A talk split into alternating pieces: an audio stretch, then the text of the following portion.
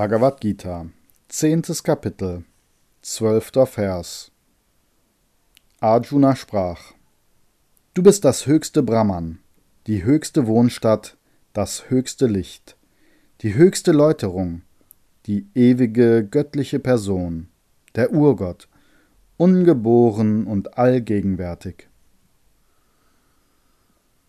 Kommentar von Swami Shivananda Param Brahma das höchste Selbst. Das Wort Param meint das reinste und eigenschaftslose Absolute, ohne Begrenzungen. Es ist Satchit Ananda Brahman. Das niedere Brahman ist Brahman mit Eigenschaften, Saguna, oder Ishvara, Brahman mit Begrenzungen, der vom Gläubigen gewählte Gegenstand der Meditation. Param Dharma bedeutet Param Teja, das höchste Licht. Vom Schöpfer bis zum Grashalm ist das höchste Wesen das zugrunde liegende, die Substanz. Daher wird es die höchste Wohnstatt genannt.